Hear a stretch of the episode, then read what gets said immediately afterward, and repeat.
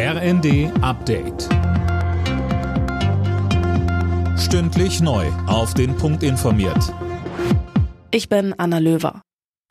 Attacken auf Einsatzkräfte mit Böllern und Raketen. In vielen Städten eskalierte es in der Silvesternacht. Die Gewerkschaft der Polizei Berlin fordert als Konsequenz ein Böllerverbot für Privatleute, genauso wie die Deutsche Umwelthilfe.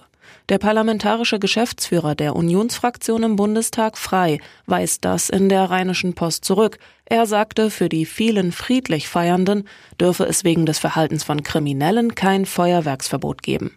SPD-Fraktionsvize Wiese sprach sich in der Bild für ein Böllerverbot in bestimmten Stadtvierteln aus.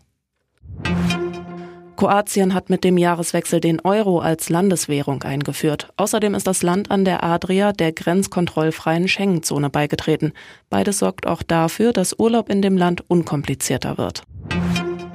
Neben Bürger- und Wohngeld kommt in diesem Jahr auch die Strom- und Gaspreisbremse. Ab März sollen die Energiekosten damit gedeckelt werden. Mehr von Daniel Bornberg. Gas soll dann rückwirkend zum Januar nur noch höchstens 12 Cent pro Kilowattstunde kosten, Strom höchstens 40 Cent. Das Ganze gilt für 80 Prozent des bisherigen Jahresverbrauchs. Für alles darüber zahlt man den aktuellen Marktpreis. Für die Industrie gelten nochmal etwas andere Bedingungen. Im Frühjahr soll dann außerdem noch das 49-Euro-Ticket für den öffentlichen Nahverkehr kommen. Da müssen allerdings noch letzte Details geklärt werden. Erst Oberstdorf, jetzt Garmisch-Partenkirchen. Der Norweger Halvor Egner Granerüth hat auch das Neujahrsspringen der Vierschanzentournee gewonnen. Zweiter wurde der Slowene Lanišek, dritter der Pole David Kubacki. Die DSV-Adler verpassten das Podest klar.